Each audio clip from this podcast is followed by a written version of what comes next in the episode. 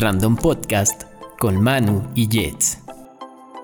Entretenimiento, Deportes noticias, y temas en general. eso y más en un solo lugar. Yes, no, maybe.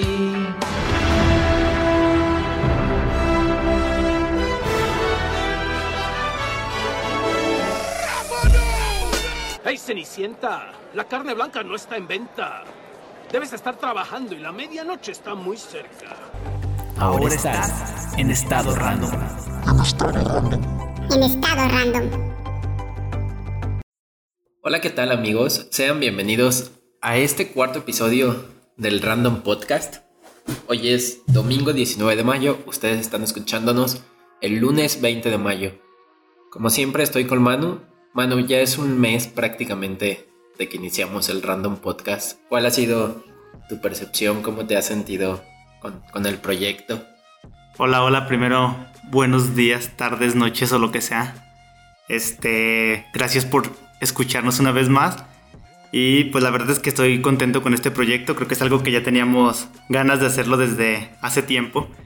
Y pues a pesar de que apenas estamos en este proceso de crecimiento, es padre seguir haciéndolo, o sea, seguir intentando hacer lo que nos da ganas de, de hacer. ¿Y tú cómo te sientes? Fíjate que a mí se me hace muy chido porque, no sé, digo, ya es el cuarto episodio y parece que son pocos, y, y tal vez lo es, son pocos episodios, pero realmente todo lo que implica como tal, el hecho de aventurarse a hacer estas cosas, es divertido y no sé, creo que se disfruta. Nosotros lo disfrutamos y acuérdense que nuestro objetivo es que ustedes también lo disfruten. Entonces, no sé, estoy feliz de, de que hoy se cumpla cuatro episodios o un mes si queremos verlo así de del random podcast. Y bueno, ¿de qué vamos a hablar hoy? Si quieres compartirle un poquito a la gente sobre nuestro tema del día de hoy. El día de hoy vamos a platicar sobre películas y series de todo tipo. Este, clásicas, nuevas, series viejitas, series nuevas, series de televisión, de Netflix y de cualquier otra plataforma de internet. Sí, cualquier otra plataforma de contenido en streaming, porque eso es un tema interesante para partir, ¿eh? Antes nos limitábamos a, a ver series, lo que había en la tele, y creo que hoy en día hay series para escoger en cuanto a gustos, colores, sabores, y de pronto no sé si consideras que esa oferta excesiva de contenido puede crear como, como güey que veo, y Sí. hay tanto que ver que al final no ves nada. Como que lo vuelve difícil. Yo me acuerdo, por ejemplo, cuando veías las series en Canal 5, pues salía Malcolm y no tenías otra opción de ver Malcolm o Malcolm o, o Malcolm. Sí. Pero ahorita puedes buscar en, en cualquier plataforma de estas de streaming y tienes tanta variedad que no, no sabes ni cuál escoger o dos que suenan parecidas, una de vampiros y la otra también es de vampiros, pero en esta los vampiros sí son malos y en la otra brillan y la verdad no sabes cuál agarrar. Aparte, algo que mencionas, por ejemplo, partiendo del Malcolm, hay tanto contenido disponible, pero terminas viendo las mismas series. Terminas viendo una y Malcolm otra vez. Sí, de hecho, yo en lo personal estoy viendo Malcolm justamente. Y no sé, creo que es de esas series que, que incluso no la veo en, en Netflix o en Prime o en una plataforma legal, por así decirlo, sino que tengo que buscarla en otras fuentes para poder verla. Porque sí hay un, buen de, de series, hay muchas series para, para ver, pero realmente por ejemplo, Malcolm es una de esas series que puedo ver una y otra y otra vez y no me cansa. Entonces, no sé, creo que, que la oferta excesiva nos complica. Incluso hasta, hasta qué plataforma elegir. Sí, al principio, o sea, bueno, antes era la televisión, luego creo que de las pioneras fue Netflix. Y pues tenía el contenido y era la que abarcaba más cosas. Después me acuerdo que en México se incluyó Blim y hubo todos estos chistes de como la parte chafa de cada serie que comparaban a los artistas gringos con los artistas mexicanos. Y ya, pero de repente como que todo explotó y ya Amazon Prime tiene contenido que incluso pues son parte de lo que tenía lo mejor Netflix al inicio y pues tuvieron que sacar las series. Y por ejemplo de esto último que ha llegado este Disney que también ya tiene su propia plataforma, Y Netflix tenía una colaboración donde estaba desarrollando historias de personajes de cómics bastante padres como Daredevil, este, The Punisher, todas esas series. Y yo creo que estaban haciendo un buen trabajo, pero pues ya al haber tanta oferta, incluso de series, se empezó a...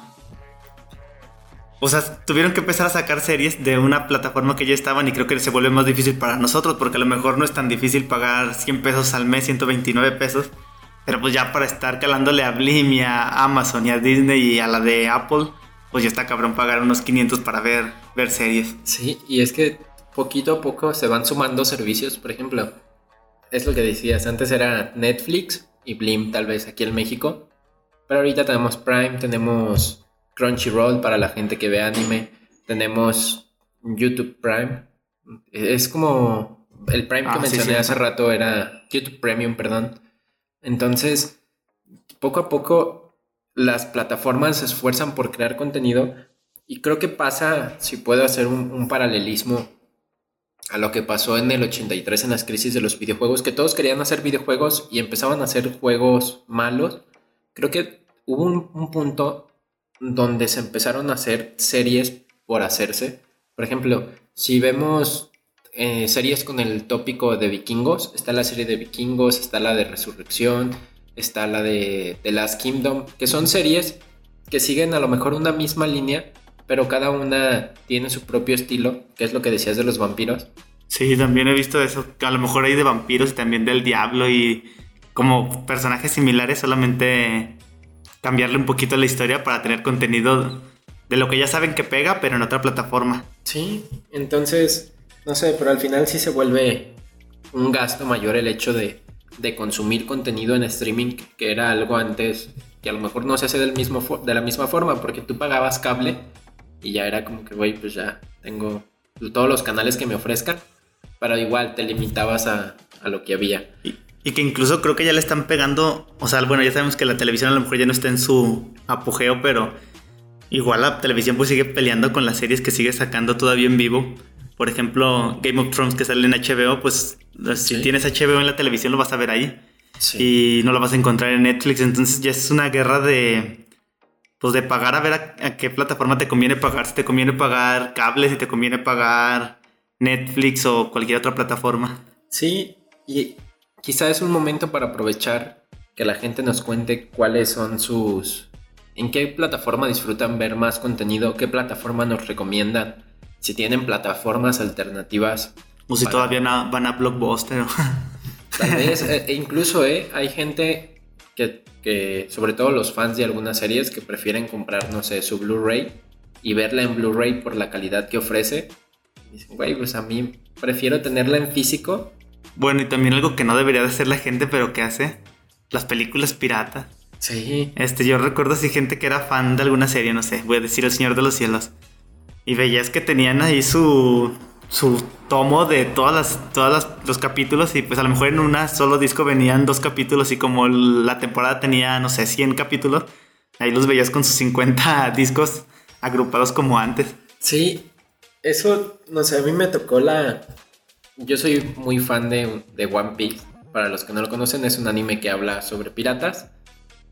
Pero a mí me tocó conocer One Piece en discos. Venían 20 episodios por disco. Y era toda una odisea comprar esos discos porque salía un capítulo cada semana. Entonces, supongamos, el disco de la semana pasada traía hasta el capítulo del 1 al 20 Ajá. entonces, si, si iban en el capítulo 18, el siguiente pues ya no traía 17 capítulos, sino que ya traía 18. O sea, solo le metían un capítulo más al disco. Ajá, ya. En- Entonces lo que tenías que hacer era esperar a que pasaran 20 20. semanas para poder completar otro disco. Ah, no mames. Y, y en ese entonces, yo al inicio pues, todavía no estaba el internet como en, en su mayor auge.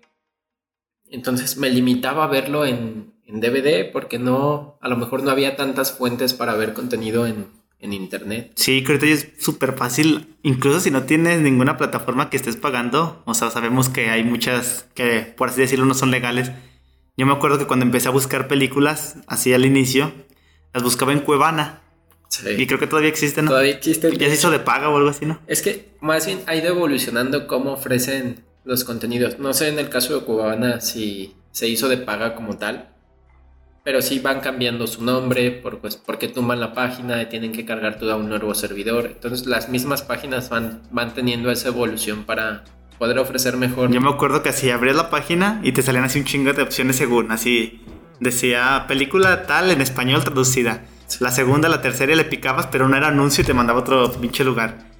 Pero si estaba ya la real y ya como que decías, ya, ya, ya no tengo que moverle nada a esta madre porque si no se van a poner otro, es un chingo de anuncios. Aparte, cuando todavía no había un, un servicio de internet con altas velocidades, eh, era un rollo porque tenías que dejarle pausado para que se cargara poquito sí, y, que no, se te estuviera trabando, porque neta cuando se empezaba a trabar era como que ya valió. Que tú veías que la madrecita roja ya iba alcanzando la parte gris y decías, no mames, no mames.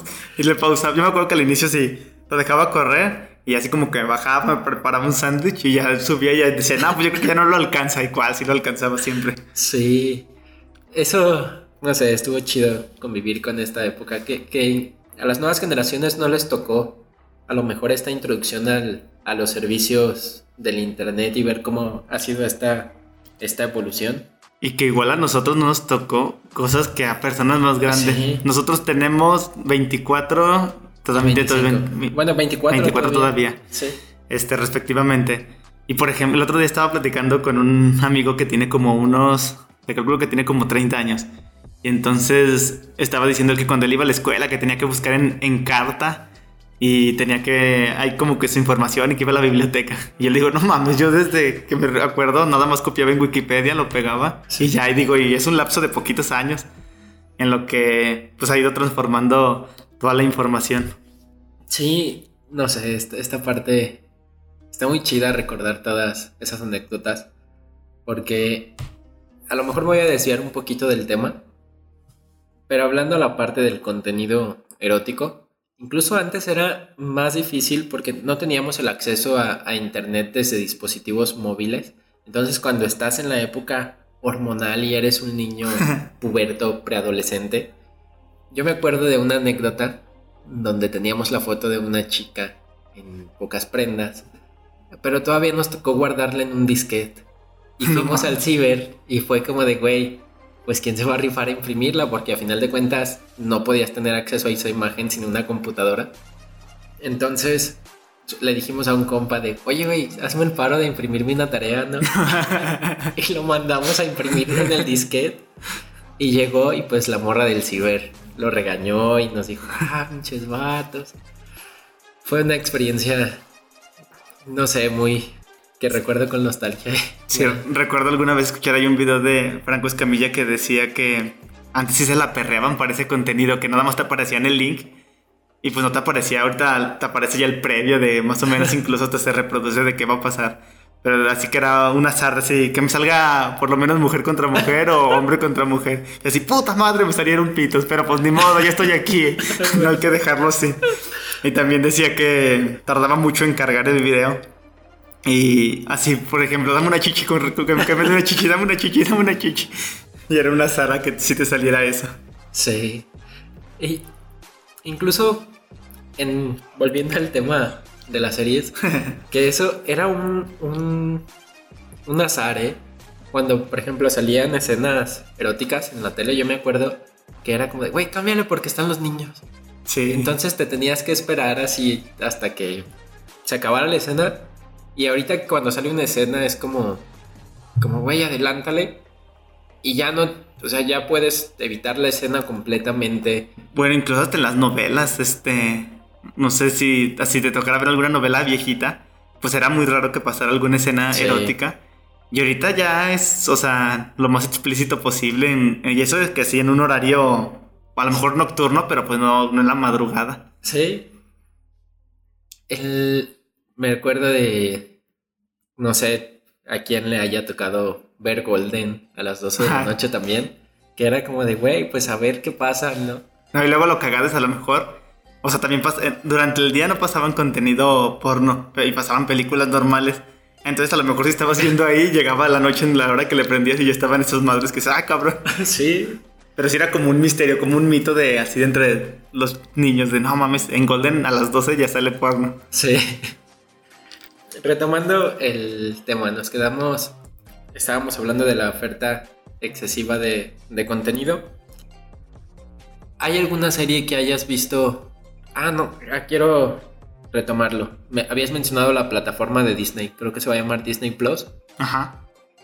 Se estrena en México en el 2021. Mm, falta muchísimo. Sí, y dices, güey, qué pedo, ¿no? O sea, Sí, yo bueno, yo soy fan de las series que sacó Marvel con, con Netflix, que fue Daredevil y bueno, ya saben, todas estas cuatro que se hicieron los The Defenders. los, ajá, los defensores.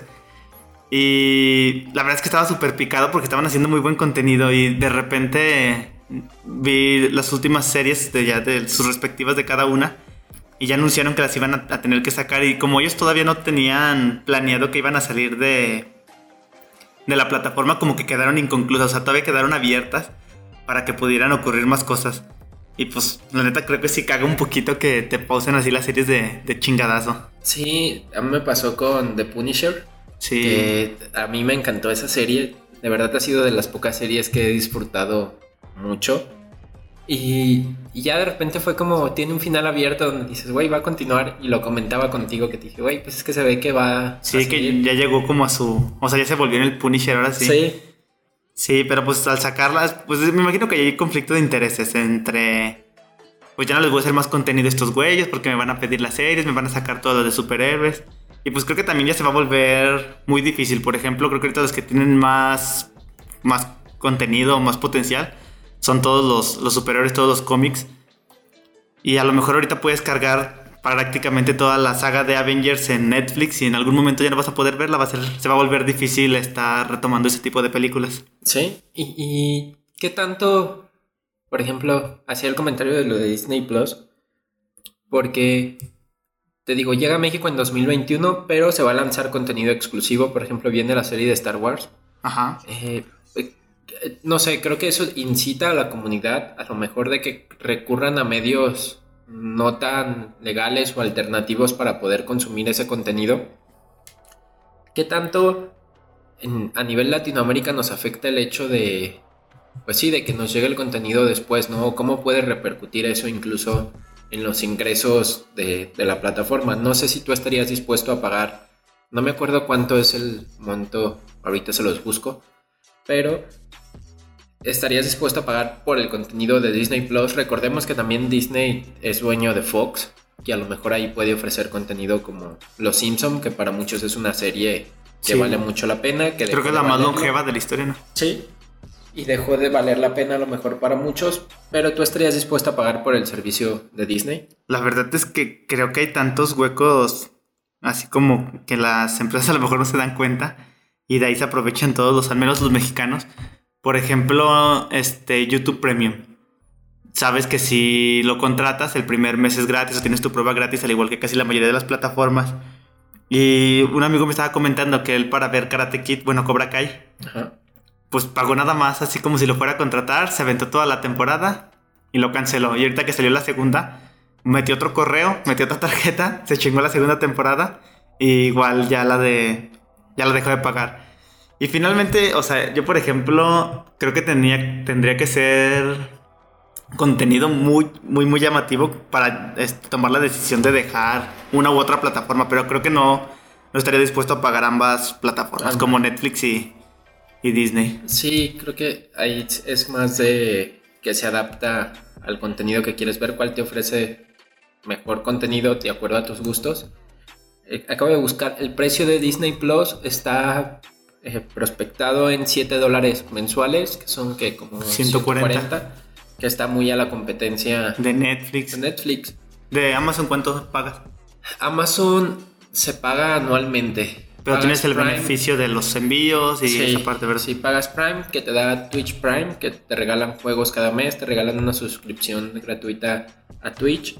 Que este, ahorita pasamos a este punto, Twitch se ha convertido en otra fuente de, de consumo de contenido en streaming interesante. Eh, Amazon Prime te ofrece Prime Music, que es como el servicio gratuito de Spotify.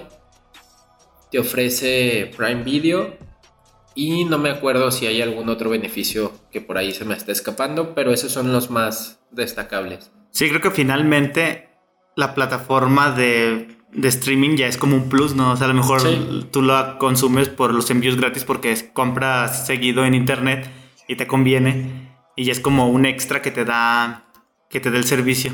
Sí, que a mí en lo personal la plataforma de Prime Video no me ha gustado tanto. Eh, todavía en, en la compatibilidad con, con Smart TVs ha sido como... Siento que le falta. No, la interfaz no es intuitiva. Por ejemplo, si quiero buscar una serie, es, es un proceso muy complicado. Aparte me da risa cómo te recomiendan sus series originales. No sé, busco en Prime Marvel y me aparecen resultados con sus series originales. Y yo así como de, güey, no mames. O sea, Yo estoy buscando ajá, específicamente. no, es como que prefiero que me muestres como no hay, No hay- no hay resultado. resultados a, güey, te ponemos nuestras series de todos modos. Bueno, que también te pase Netflix, ¿no? así que vas a buscar un título, por ejemplo, Los hijos de la anarquía, y te completa la frase los cabrones, y lo buscas y no, Ah, no sí. existe el contenido, y dices, ay, perros, estos a mí, nada más me ilusionaron. Sí, fíjate que yo una de las cosas por las que mantengo Prime, aparte del servicio de envíos gratuitos o por las que utilizo, mejor dicho, el servicio de vídeo, es por Doctor House. Yo, Doctor House es de mis series favoritas, la he visto creo que tres veces completa y estaba viéndola una cuarta vez, pero la quitaron de Netflix.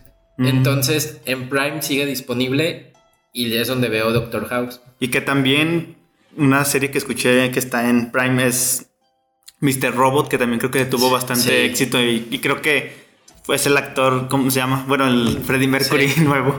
Y pues creo que eso también creo que jaló a la gente, ya al darle tanto conocimiento en la película de Queen, pues obviamente se hizo más famoso Sí. Ramic o algo así.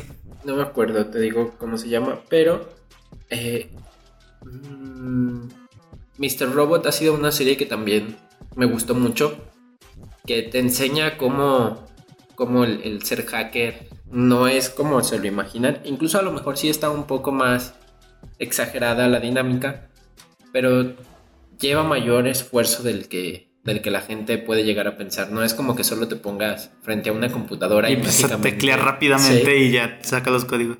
Que apenas no sé si viste una noticia que confiscaron varios automóviles así Sí. Lamborghinis y, y del año y eran unos hackers así como que luego creo que esas noticias en lugar de que digan ah qué bueno que los arrestaron como que crea una expectativa a los morritos de ah no mames si puedo ser hacker y hacerme millonario como en las películas Sí, e incluso en muchos otros temas. Eso es como. ¿Cómo decirlo? Las películas, a final de cuentas, siempre influyen de manera cultural. Las noticias y las películas siempre influyen de manera cultural en, en la gente como tal. El actor, paréntesis, el actor de Freddie Mercury se llama, y de Mr. Robot se llama Rami Malek. Malek. sí. Rami Malek. Sí, creo que tienen un impacto bastante fuerte las películas, series dentro de la cultura como tal. Eh, no quisiera ahondar mucho en el tema, pero pues cuando salieron todas las series de narcos, veías así, a- así como que la gente ya trae hasta sus corridos este, Sí. alterados en sus camionetas. Yo, un conocido, cuando empezó a ver El Señor de los Cielos, así él no se vestía para nada vaquero y compró sombreros, este, botas y ya se vestía así y se sentía Sí. casi prácticamente parte de ellos. Y no, vámonos a otro ejemplo que es el tema, por ejemplo, cuando salió la serie de Jenny Rivera, que de pronto fue como, güey, esta, esta oleada de mujeres que se sintieron identificadas. Sí, y que dices, güey, a final de cuentas está chido porque es, es un medio de que permite la expresión de estas personas que a veces no tienen un estandarte o que lo tienen, pero que no se le da ese reconocimiento. Entonces, que de pronto vengan estas series a, a mostrar esta, esta careta que no se logra percibir a veces, pues está chido. Que esto que mencionas pasó también con lo de Luis Miguel Sí, no manches. que, güey, cuánta gente de, de pronto fue fan de Luis Miguel por la serie más que la obviamente ya tenía sus fans, pero así ya de repente ya todo el mundo lo veías que era súper fan de Luis Miguel, incluso en Spotify se dispararon las reproducciones y ya toda la gente era súper conocedora y ya odiaban todos al Luisito Rey y todo un suceso. Sí. Y sin irnos tan lejos, incluso hasta cuando ves una película que no tiene nada que ver, por ejemplo, una de superhéroes. Y sales así como del cine y así como que tú estás en modo superhéroe y dices, no mames, ahorita me aviento desde aquí del segundo piso y caigo parado y le parto su madre a todos los ladrones. Sí. Güey, neta. No sé, el. cambiando de tema un poco, ¿recuerdas alguna serie de niño que recuerdes con nostalgia o que a la fecha sigas viendo? Pues así de las que veía de chico veía caricaturas de Nickelodeon como Rocket Power, los Rugrats, incluso era chido cuando eran los Rugrats crecidos que ya habían crecido los vatos. Arnold también era esas series o caricaturas muy chidas. Y había otras que también las veía, pero no me gustaban tanto, pero las recuerdo mucho como Cat Dog, esas que ya salen, o Rocco, que ya salen más, más noche. Sí. Pero de series así como tal de, de personas, no sé cómo decirlo. Drake y Josh me gustaba bastante. Creo que pues fue una muy buena serie. Y también Malcolm, sin duda, era de mis favoritas. Y más esta parte de cómo van evolucionando. O sea, van, iba creciendo prácticamente conforme uno los iba viendo. O sea, estaba el, el capítulo donde estaban chiquitos. Y ya cuando estaban grandes estaba incluso Jamie ya... Sí. que- o sea, que van creciendo poco a poco. Además era también la dinámica, ¿no? De llegabas al, al día siguiente de- a tu escuela y platicabas con tus compas. A mí me tocaba como, oye, güey, ¿viste el capítulo de ayer? No, sí lo vi. Y hasta le preguntabas, a ver, ¿qué pasó? Para ver si es cierto que lo había visto. No, y luego era culero que ya ibas así, no sé, en cierta edad donde Malcolm estaba a lo mejor en la prepa. Y al día siguiente tú esperabas que siguiera lo- y que te lo Sí. recorrían desde cero. Eso pasaba con mucho con Dragon, Con Dragon Ball, Ball. Que neta, de repente, no sé, me acuerdo que estaban en la batalla contra Freezer. Y ya al día siguiente decías, güey, no mames, ya va a seguir. Y ya estaban otra vez el- en el inicio de la historia. Me acuerdo que llegó a pasar varias veces. Y eso te frustraba como fan porque te querías quedar con. No te querías quedar con esa idea de, güey, que sigue, yo quiero saber qué va a pasar. Que incluso hasta con el chavo del 8. Así Ah, que sí. ya ves que iba avanzando y decía, no mames, ya casi le toca ir a Acapulco, que es como el episodio más Ah, chingón. sí. Y ya al día siguiente tú esperabas que fuera a pasar eso y, no- y como que lo regresabas y dices, puta madre. Y como no tenías acceso a regresarle como lo podemos hacer ahorita, pues era esperarte hasta que volvieras a salir y pelártela. Sí, El Chavo del 8 ha sido de esas series que también yo recuerdo con mucho cariño. Y por todo, todo lo que representó, ¿no? Fue como, no sé, como mexicano. Cuando escuchabas, yo escuchaba de niño que me decían, güey, es que el Chavo del 8 es famoso en todo el mundo. Sí, dicen que en Sudamérica es súper famosa. Sí, y entonces era como, yo decía, ah, no mames, güey, esos güeyes son de aquí de México. Y, y era esa ilusión porque a final de cuentas, los que no conocen o no han visto El Chavo del 8, que espero, quizá los más jóvenes puede ser que Y tengan que como quién sabe porque salió la caricatura Es lo que te iba a después. decir, a lo mejor tienen como referencia al Chavo animado, pero pues a final de cuentas eran un grupo de personas adultas que hacían el papel de niños. Eso era raro. Yo cu- cuando lo veía desde niño decía, no mames, o sea, son señores y están haciendo un papel de niño. De hecho, yo no era tan fan del Chavo del 8 como tal. Me gustaba más el Chapulín Colorado. Mm. Incluso, no sé cómo se llamaba cuando salía Botija y el Chompiras. Sí. Esas me gustaban más que, que el Chavo del 8. Como que a mí también me causaba conflicto. Así como que también ver al señor Barriga y a Ñoño, Sí. que eran la misma persona. Yo decía, como dense cuenta, pendejo. es el mismo vato. El, que era el mismo caso de la Popis, ¿no? Popis y Doña Florinda. Doña Florinda. Que apenas vi que regresó Doña Florinda a una película que acaba de salir. Ah, sí, sí vi la nota. Bueno, yo la vi porque se subió con el escorpión esta. Y, o sea, de- creo que dijo que tenía como 33 años que no regresaba a, a la pantalla, no manches. Cómo se perdió en aquellos entonces. Sí, y es, no sé, me imagino que... Es que 33 años es un chingo, o sea... Sí, eso es, es- ¿Cómo? sí, cuando dejas de ir a la escuela en vacaciones se te olvides que este, hasta escribir la fecha y eso. Pero incluso adaptarse, bueno, como actor me imagino que siempre debes estar listo para interpretar un papel, el que sea. Actualizado. Pero sí, sí de pronto no sé qué tanto afecte el cómo se interpretaban los papeles anteriormente a tenerlo que hacer con las nuevas reglas sociales que, que están en todo a final de cuentas. Sí, tiene otra ideología a lo mejor completamente diferente de la última vez que, que grababa. E incluso las críticas, ¿eh? Yo creo que las, las críticas hoy son más especializadas, pero al mismo tiempo más sencillas, porque si bien hay, hay un grupo de personas que sí son, ahondan mucho en los temas, hay otros que solo dan su opinión como de hate, los típicos haters de, güey, está bien culero. Bueno, O sea, y, y que si no, o sea, no sé cómo lo hacían antes, porque.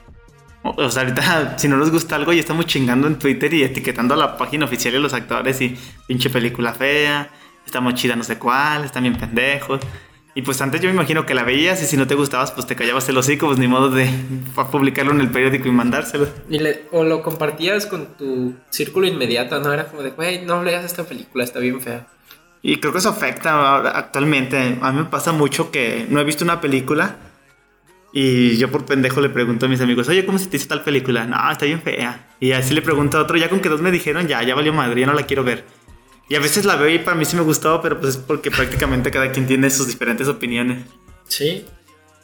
Retomando el tema de las series que llamamos cuando niños, está en Netflix, acaban de subir hace poco Supercampeones. Ah, sí, cierto. No mames, yo la estaba viendo y, y fue como, güey, de niño me acuerdo, e- es el poder de la nostalgia porque yo la recuerdo con mucho cariño, pero ahorita que la veo como adulto, digo, güey, no me gusta. A mí me pasó lo mismo, la empecé y me aventé como cinco capítulos. Y, y así como, como que tienen un montón de aire, o sea, como Sí. que se la pasan hablando así, no manches, voy a ir por el balón, me van a matar, soy un pendejo. Y así como que no pasa nada en cada capítulo. Aparte, no sé, ¿cuántos años se supone que tiene este vato Steve Huga? Que en España creo que se, se llama Mark Lenders ese vato. Pero, no mames, ese güey se ve súper ruco. Cuando, y también Benji Price. o Benji sea, Price, no manches. es, es- Oliver se ve como un niño, dices, güey, sí tiene la pinta de niño, pero Benji Price y el otro vato, Steve Huga, se ven ancianos, así como que dices, güey, no mames. Y se supone que tienen como entre 14 y 15 años. Sí, Benji incluso en los primeros capítulos que sale haciendo ejercicio, como si ya fuera un adulto. sí. Yo digo, pues tiene unos 10 años, no sé cuántos años tengan, como para estar haciendo pesas este loco. Y aparte bien clavados que son, no, así de, no mames, me metió un gol, nunca más lo volveré a permitir. O sea, no me imagino un niño bien clavado porque otro morrillo le metió un gol. Aparte que, no sé, el hecho de el primer capítulo, ¿no? Que es el... Cuando ganan la cancha, Sí. que te dices, no mames, o sea, Oliver te juega por todos. Sea, es- entiendo que a veces sí pasa eso en el fútbol, que hay un vato que, Que mueve al equipo. Pero no sé, no, No la pude ver como con, con ese mismo cariño con el que la recordaba. E incluso eso que dices de las edades, ¿cómo se llama? Ro- Roberto Cediño. Roberto Cediño. se ve bien anciano y se supone que todavía era jugador profesional hasta que todavía estaba como en su mejor etapa. Sí. Y bien alcohólico y así bien tirado a la chingada. Roberto Cediño. Yo me acuerdo, ese vato, en el papel del anime como tal, siempre hay un vato misterioso que cumple ese papel de maestro, que Ajá. es el güey que dices, no mames, ese güey es una pistola. No sé, yo me acuerdo que cuando lo veía, es que te digo, como que mis recuerdos de esa serie están así súper inflados por la emoción tal vez de, De la verla edad. por primera vez, ajá. Pero no sé, ese vato yo me acuerdo que yo decía, ah, no mames, era bien bueno. Y también, ahorita que estaba escuchando el discurso de los personajes, es que como que no tiene lógica lo que dicen. No. Están- supongamos que ahorita yo estamos así, estamos hablando de este tema y tú me dices, no, güey, de hecho, si estuvieran bien ricas las tortas de ayer, como que se responden con algo que no tiene nada que ver. Yo, yo también creo que probablemente es el doblaje, ¿no? Sí. O sea, ya me imagino que, o sea, no tengo ni idea eh, este, cómo, cómo hagan el doblaje, pero a lo mejor allá las palabras que dicen no coinciden con los movimientos animados Ajá. de la boca. Y entonces tienen que meterle así como otras palabras así a lo pendejo, como para que se rellene. Pero sí, así a veces también como, sí me pasaba eso, que no tiene como coherencia lo que está, así como que están platicando y el otro güey le contesta algo que sí, ah, cabrón, ¿de qué está hablando este güey? Sí.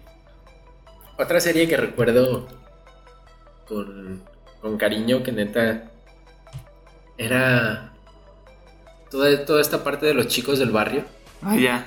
Neta, yo, yo me acuerdo que cuando estaba niño, no mames, estaba como que decía, güey, están bien chidas sus aventuras. Eh, Los chicos del barrio fue una de esas series que, que me gustó porque ibas viendo la evolución de los personajes, que tenía una historia, no era como la típica caricatura, que eran capítulos sueltos y cada uno era una historia totalmente diferente. Ellos sí tenían un seguimiento. Sí, eso yo me acuerdo que para mí fue de las cosas que, güey, los chicos del barrio me gustaban un buen. Y luego que pasaba en las caricaturas, que tenían su serie, bueno, su que las pasaban así los capítulos cortos y también tenían la película. Ah, sí. Y la película era como lo más chingona. Sí. Así, por ejemplo, me acuerdo de la película de Arnold. O sea, estaban Sí. chidos los capítulos entre sí, pero cuando se le da película, pasaban cosas que no pasaban entre los capítulos. Por ejemplo, que Helga aceptaba que le gustaba a Arnold. O así que dices, ah, no mames. Este, como que si era el potencial máximo de una, de una caricatura. Sí. Otra. o- eso de las películas está bien chido. Me acuerdo ahorita cuando salió la primera película de Pokémon. Que de hecho no recuerdo si fue la, primera como tal, pero la primera que me tocó. Que es donde sale Mewtwo. Por primera vez que Ash se convierte en piedra. Y... Yo en ese momento estaba soñado porque me tocó irla a ver al cine y en ese entonces, si no mal recuerdo, McDonald's estaba dando, daba unas tarjetas la doradas caja. dentro de una Pokébola, en la cajita feliz. Y no mames, neta, era como, güey, está súper chido. O sea, ver, ver una película de tu caricatura. que trasciende fuera de, de Sí. la pantalla como. Yo me acuerdo, yo, yo no soy muy fan del, del anime, pero me acuerdo que Pokémon sí me gustaba verlo. Y me acuerdo de una noticia que salió cuando estaba más o menos en el kinder, que decía que causaba epilepsia por la cantidad de colores y, no sé, sonido. Que realmente pues yo creo que era algo que solo a algunas personas les pasaba obviamente. Ajá. Y me acuerdo que una señora llevó el periódico al kinder y entonces hicieron una junta a los maestros y así, no dejen ver a sus hijos, este, ya ves que las, las Sí. mamás les dicen, no dejen ver a sus hijos Pikachu. Sí. Y yo me acuerdo que entonces ya no lo pude ver, ya nunca lo volví a ver. Y sí me gustaba y ya como que luego me cre- creó más morbo que lo veía así en la noche cuando ya, o sea, y decía, a ver si ahorita me empiezo a, a- a convulsionar como un pinche loco. Sí. Se van. El. eh, Pokémon, fíjate, a mí me pasó lo mismo cuando estuvo toda esta oleada de Pokémon es del Diablo, Dragon Ball Z, el Kamehameha. También Yu-Gi-Oh era del diablo. Sí, de hecho, toda la animación japonesa era del Diablo. Era como que, güey, no, es que yo ahorita lo veo y digo, güey, ¿qué pedo con la gente? O sea, ¿por qué tenían. ¿Cómo se tanto podía llegar a creer eso? No, y luego lo, lo cagado es que los papás así como que te decían, no creas todo lo... O sea, como que ellos le tenían miedo a todo y ahorita ya andan publicando cualquier noticia que ven en Facebook, así noticias falsas de... Él es este Pedrito, estaba saltando y es alguien de... Un famoso. Un famoso que se vistió de cholo un día y, y, y ya están compartiéndolo. Otra caricatura que trascendió fuera de, de la pantalla fue Yu-Gi-Oh! Porque Ah, el juego. el juego de las cartas como tal Sí, yo me acuerdo, yo no era muy fan tampoco de esa serie, pero sí sabía jugar porque todos en la escuela jugaban y sí. incluso hubo un tiempo, me acuerdo, estaba yo como en tercero de primaria, cuarto, que la gente dejó de correr porque estaban sentados jugando las tarjetas de Yu-Gi-Oh! Y, y se creó hasta una especialización que me acuerdo que así estaban las tarjetas chafas, pero existían las originales. Y cuando alguien tenía una tarjeta original era como que, güey, no mames, es que esta es original. Que incluso a la fecha, digo, se mantiene la comunidad de Yu-Gi-Oh! con las mismas normativas, al menos dentro de la dinámica de, güey, las tarjetas originales son las chidas. Pero en ese entonces, no sé, yo me acuerdo que ¿cuánto te costaba el, el- si no me equivoco, el sobre con cinco tarjetas costaba 5 pesos. Sí, cinco pesos. Y una tarjeta original a lo mejor te podía costar 70 pesos y ya tú como niño era como, güey, no mames, es que están súper cara. Que a final de cuentas sí es un precio caro, ¿no? Porque si te armas un deck de... Sí, que aparte, o sea, a lo mejor no es algo, o sea, no es un útil para la vida, ¿no? Sí, Y yo me acuerdo que en la feria, este, en la, compré unas tarjetas y así, según una era original. Y me acuerdo que las podías verificar porque brillaba una parte en en, la, algún... en la parte inferior derecha tenía el holograma. Ajá, un puntito. Sí. Pero yo ahorita ya grande pienso que esta vez me hicieron pendejo. No creo que en la feria vendieran tarjetas originales. Y me acuerdo que si pagamos más y yo estaba soñado.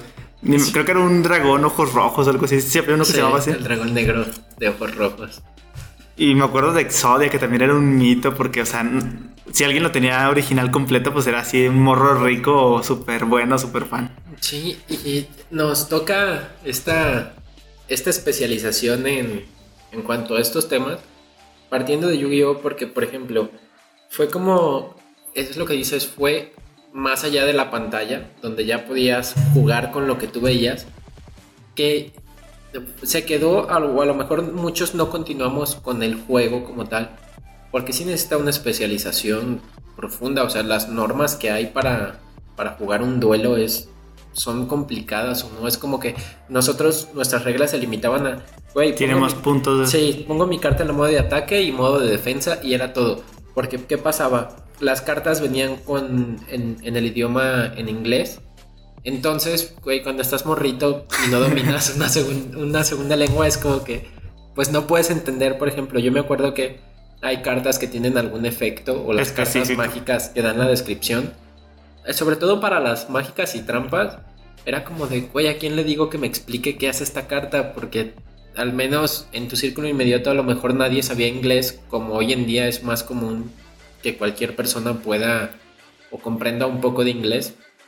Antes sí era un reto y decías, güey, pues te limitabas a jugar con, con tus reglas que tú creabas. Yo me acuerdo que nada más, yo, bueno, al menos yo con los que jugaba solo veía el puntaje ya. Si mi puntaje era mayor que el del otro güey, ya me la pelaba. Pero realmente ni siquiera sabía qué, qué función desempeñaba cada carta. De hecho, pasa algo, no sé si te llegó a tocar ver cartas con errores de impresión, que de repente... Se veía como doble el número. No, que te- le ponían un cero de más, entonces tenía, no sé, una carta que se veía súper débil, 14 mil puntos de ataque. de- Y ya te los chingaba. Otra, otra de esas caricaturas que trascendió fue, no sé cómo se llame, pero yo la conozco como, como Blade Blade. Beyblade, sí. De esos que eran como Los trompos. trompos, pirinolas, no sé. Yo, por ejemplo, jamás, o sea, nu- nunca vi ni un capítulo, ninguno. Sí. Y a huevo que jugaba con mi Blade Blade. Y luego me acuerdo que incluso ponías una tina o Sí. alguna tapadera que tenía así como la forma de un velódromo. Ajá. Y pues ahí te dabas en la madre con los- tus compas. Incluso luego salieron así las que eran en los, en los, como tipo tazos que tú los armabas, que eran de plástico y los rodabas Sí. y el que se caía primero era el que perdía. Con los Beyblades pasa algo que no sé por qué están de moda nuevamente. No sé si salió una actualización de la caricatura, sacaron algo nuevo, pero me ha tocado ver a mis sobrinos, a muchos niños jugando en la calle con Beyblades. Y yo digo como que, güey, no les tocó esa época. Es que, al menos que yo sepa, mis sobrinos, no sé si han visto la, la caricatura. Al menos la que yo vi, o si ellos están viendo alguna nueva. Pero es que era chido porque, no sé, me acuerdo del personaje principal del, del Blade como tal, que la bestia Beat se llamaba Dragón. Y que era cuando tenías ese Blade, era como de, güey, no mames, tengo a Dragón. Y neta creías que eso te iba a dar mayor poder. Y, y, no sé, te sentías bien chido cuando el Blade de tu rival se, se deshacía y que salía volando. Decías, güey, no mames, neta. que sacaron unos que le salían chispas, no sé si te, Como que sí recuerdo que aventaban así como, como Sí, lumbres, como, como, pólvora a los laterales, entonces cuando chocaba con otros. Ajá, sí, sí, sí. Pues creo que de ahí nace la- el éxito de una película o una serie. Por ejemplo, te digo, yo jamás vi ni un capítulo y obviamente lo llegué a jugar. Y a lo mejor es lo que pasa actualmente también. Los niños lo están jugando porque trascendió y se hizo un juguete apto para cualquier persona independientemente de si veías o no veías el- la caricatura. Que retomando el tema de Pokémon, es el caso contrario, ¿no? Se hace el videojuego y después se hace el- la caricatura como tal. Que hay mucha gente que piensa Que fue al revés. que fue al revés, que el juego está basado en la caricatura cuando no es así. Y eso, yo, por ejemplo, para la gente que le tocó la primera generación de Pokémon en el Game Boy, fue como el hecho de después verlo animado en, en una caricatura, me imagino que es como, no mames, o sea, un, un sueño hecho realidad. Que yo, por ejemplo, no soy muy fan de los juegos de Pokémon. He terminado algunos, pero no es como que sea un fan súper clavado. Pero a mí hay un Pokémon que, que, que es mi Pokémon favorito, se llama Totodile, que es como un cocodrilito. Ajá, creo que sí lo conozco. Entonces, ese vato, no sé, me gusta mucho. Y, y cuando yo lo veía en la tele era como que, ah, no mames, está Ya salió este vato. Ajá. Este. ¿Qué te iba a decir? Ya se me fue el pedo. Eh, No sé, pero ¿sabes cuál otra serie me, me gusta? Me gustaba un montón. A la fecha todavía me gusta. Coraje, el perro cobarde. Neta, esa serie también es de mis series favoritas. Digo, güey. porque se me hace bien sencilla. sí, como que no tenía así tanta drama y de todos Ajá. modos era muy entretenida. Y que aparte, eh, digamos, tenía como esta dinámica de terror. Que exagerado y absurdo. Pero no sé, yo, yo lo recuerdo y digo, güey, coraje. Se me hace un personaje bien chido. Bueno, pero a lo mejor de morrito sí te daba miedo.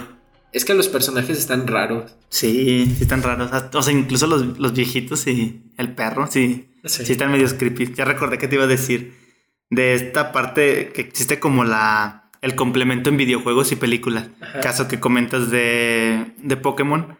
También pasaba con ahorita con este Sonic. Sí. Que pues yo lo jugaba de niño y yo no sabía, o sea, no pensé que algún día fuera una película de, Sí. de él como tal. Incluso películas que a lo mejor no tienen nada que ver con los videojuegos. Por ejemplo, yo me acuerdo del juego de Rocky. Yo lo jugaba en, en el PSP. Y pues la película totalmente, o sea, no tenía como una historia que pudiera encajar a lo mejor en un videojuego, pero de alguna manera haces el, el match y queda, quedan chidos. Sí. Eso, ahorita se estrena, se estrenó la película de Detective. Detective Pikachu. Entonces, que ya es este cambio a live action, donde te muestran a los Pokémon desde otra perspectiva, ¿no? Tal vez cómo se verían más en el mundo real. Que está chido porque tienes a Pikachu que se ve súper tierno y dices, güey, no mames. Pero de pronto tienes a un Coffin o un Wizzing, que es la bola esta morada, Morada. que avienta humo. Y la ves y dices, no mames, como que da asco. Que muchas veces cuando lo pasan así a la action la, la cagan. Por ejemplo, Dragon Ball. No sí. mames, o sea, que está bien raro, o sea, porque como que no concuerda meter caricatura a ya la vida, a la vida real, o sea, con personajes reales se ve medio... Es, medio es una apuesta arriesgada, porque fue, aparte de Dragon Ball, que fue el caso de Dragon Ball Evolution, tenemos a Death Note, Ah, sí. la adaptación de Netflix, que de ahí se empezó a hacer el, el meme del Netflix Adaptation, para cualquier cosa. Porque sí fue decepcionante. Yo me acuerdo, yo vi la película de Death Note para no quedarme con lo que los demás me dijeron.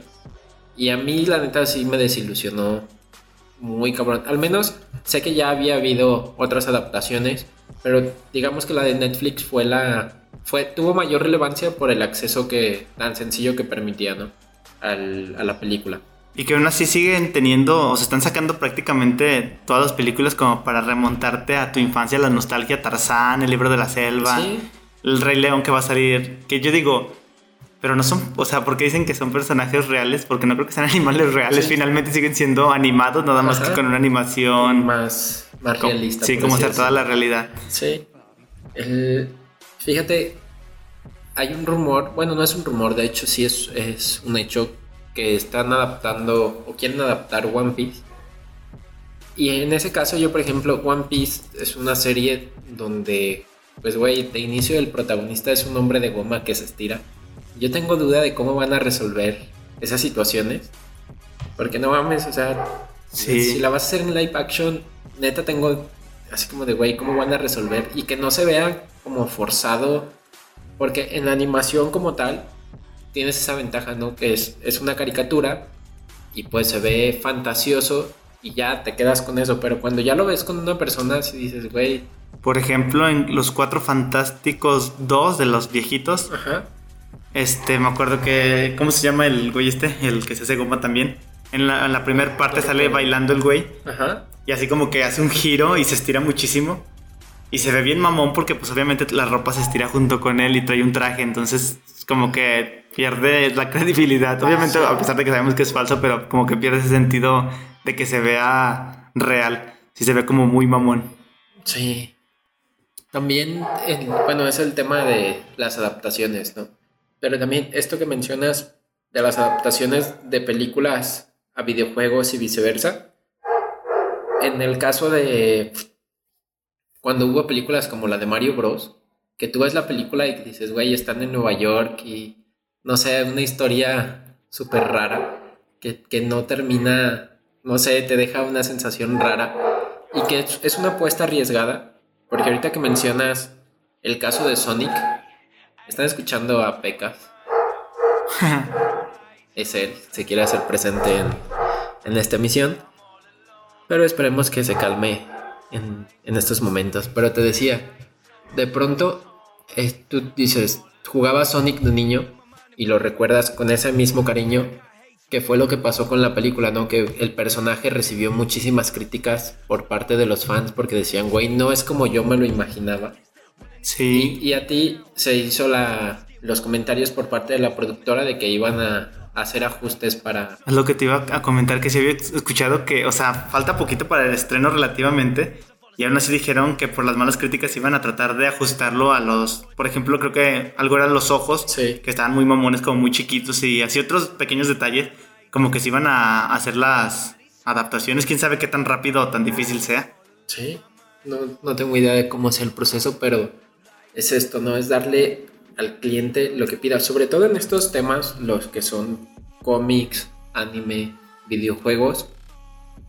Y creo que los fans son muy, muy especializados. O sea, neta, te saben decir, o sea, los, por ejemplo, retomando el tema de los Avengers, que es como los verdaderos fans que leen el cómic saben qué pedo con todos los universos que existen, con todas las historias. Y que se vuelven muy críticos, o sea, llegan a un punto en el que dicen, es imposible que pase esto porque no sé qué, o sea, se vuelven expertos así hasta de cosas como físicas o cosas que no, que no, con como este, paralelas a la historia y de todos modos las conocen al pie del- de la letra. Sí, y estamos cerca de los de los 50 minutos de grabación. Quiero hacer una pausa antes de terminar.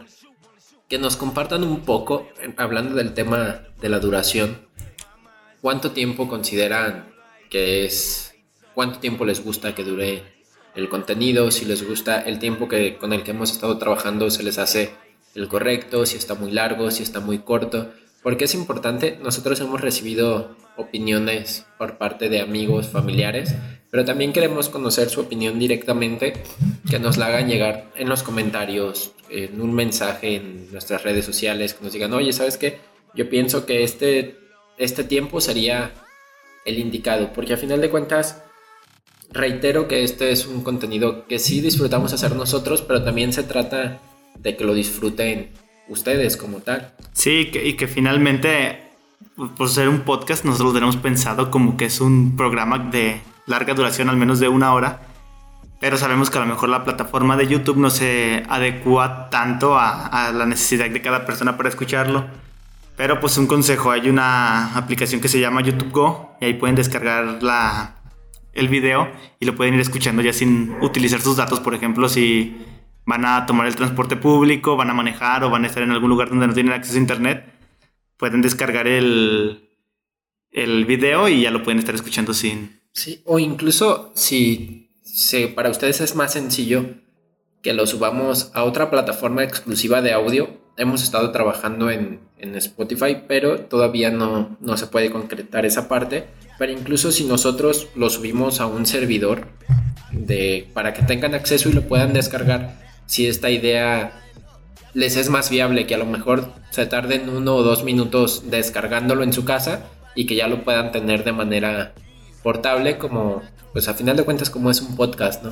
E igual algún tema específico que se quiera abordar, o sea, Si tienen alguna recomendación, también nosotros la intención pues es hablar en, pues en, como en compas, pero también tenemos personas que nos pueden ayudar, conocidos, que podemos especializarnos en temas en específico que sean de interés para, para todos ustedes y más que eso que sean útiles también. Sí, porque, por ejemplo, la, la oportunidad que tuvimos con Carlos, podemos adelantarles que ya tenemos por ahí algunos otros invitados prospectados para que puedan dar su opinión. Porque a final de cuentas también es que esto sirva como un canal de aprendizaje, que si de pronto tenías duda en algún tema, puedas consultarlo o pueda ser resuelta de la mano de un experto.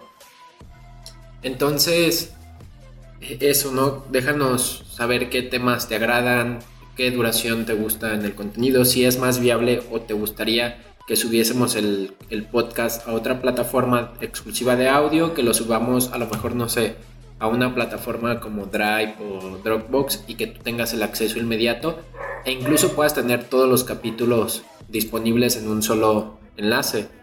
Bueno, y para cerrar hay que cerrar con las películas, este... De películas que, que me... tengo la espinita de verlas. Este año regresa Rápidos y Furiosos, pero ahora ya sin los personajes como tal de las primeras que estaba. Bueno, Brian O'Connor obviamente Sí. ya está muerto, pero Vin Diesel como Dominic Toretto, ellos ya al parecer en esta última película ya no salen, aparece nada más La Roca, este. Shaw, ¿cómo se llama? ¿El coreano? No, el este Jason Statham. Ah, ya. Y, y ya van a meter como otro, otro tipo de, de villanos. Entonces, pues creo que ya evolucionó a tal grado que ya ni siquiera las primeras historias han, han estado en eso. El Jason Statham se queda al final como aliado. No recuerdo. Sí, se queda como aliado. O sea, también, también en un inicio, La Roca, Ajá. Dwayne Johnson, es como el villano, bueno, Sí, el malo, policía, ¿no? el policía. Y luego ya se vuelve aliado. O sea, como que ya la intención es meter más acción y más contenido que sea que le guste a la gente, ya más que, que se apegue a la historia como tal. Yo, una de las películas que espero, El Rey León. Sí, Tengo, tengo curiosidad, porque El Rey León creo que para muchos fue como marcó nuestra infancia. La muerte de Mufasa. Quiero ver la muerte de Mufasa. En real. Sí. Va a doler más, yo creo. No, no sé cuánto, pero tengo ganas de, de verla. Toy Story también. es- Toy Story 4 se estrena este año. Que también yo creo que es arriesgado la última. O sea, cumplir las expectativas, pero Es las que- dejó bastante altas. Sí, y entra, no sé, en el caso de Toy Story 4, estaba viendo teorías que ponen en duda todo lo de qué es un juguete, qué no es un juguete, cómo cobra vida un juguete, por qué tienen vida. que decía de los juguetes sexuales. Ajá, sí, porque es que, no sé, es, es- a final de cuentas este muñequito, el tenedor, solo le ponen ojos y, Y es un y juguete. pipas y ya es considerado un juguete y por lo tanto cobra vida. Pero él mismo antes de, de cobrar vida, él dice que él estaba diseñado para comer, entonces era consciente de su propia existencia como tenedor, como cubierto. Entonces todos los objetos Ajá, están conscientes. sí. Me imagino las sillas. Y ya se va a sentar este culero a poner sus nalgas en mi cara. sí. Sí, no sé si quieras agregar algo más al... Bueno, sí. Hay otra película... Ah, no, sí, ya comenté de Detec- Detective Pikachu. Sí. Que no, no la he visto, tengo ganas de verla. Y ya daremos nuestra opinión ahora Sí. que la veamos. Sí. Sí. Ah, también, antes de que se me olvida, vamos a tener una nueva sección que va a estar a cargo de Alan. Alan es un compañero, amigo, que va a estar trabajando con nosotros. Es probable que su sección la puedan encontrar los miércoles. Él va a estar especializándose un poquito más en temas en concreto, que ya dejaremos que él se los platique de manera personal. En este momento no está con nosotros, pero va a tener la... Él va a llegar a grabar en un rato más y, y ya les platicará a ustedes, podrán escucharla, pero queríamos informarles esta nueva sección que se viene aquí al canal y ya haremos la presentación formal con él. Y si les gusta, recuerden compartir, recuerden seguirme como arroba manumanhb y a ti, Jets. Como arroba jets doble guion bajo es donde, donde pueden seguirme. Y recuerden dejarnos sus comentarios, enviarnos un correo al correo personal. Y sin más, nos despedimos el día de hoy. Hasta la próxima.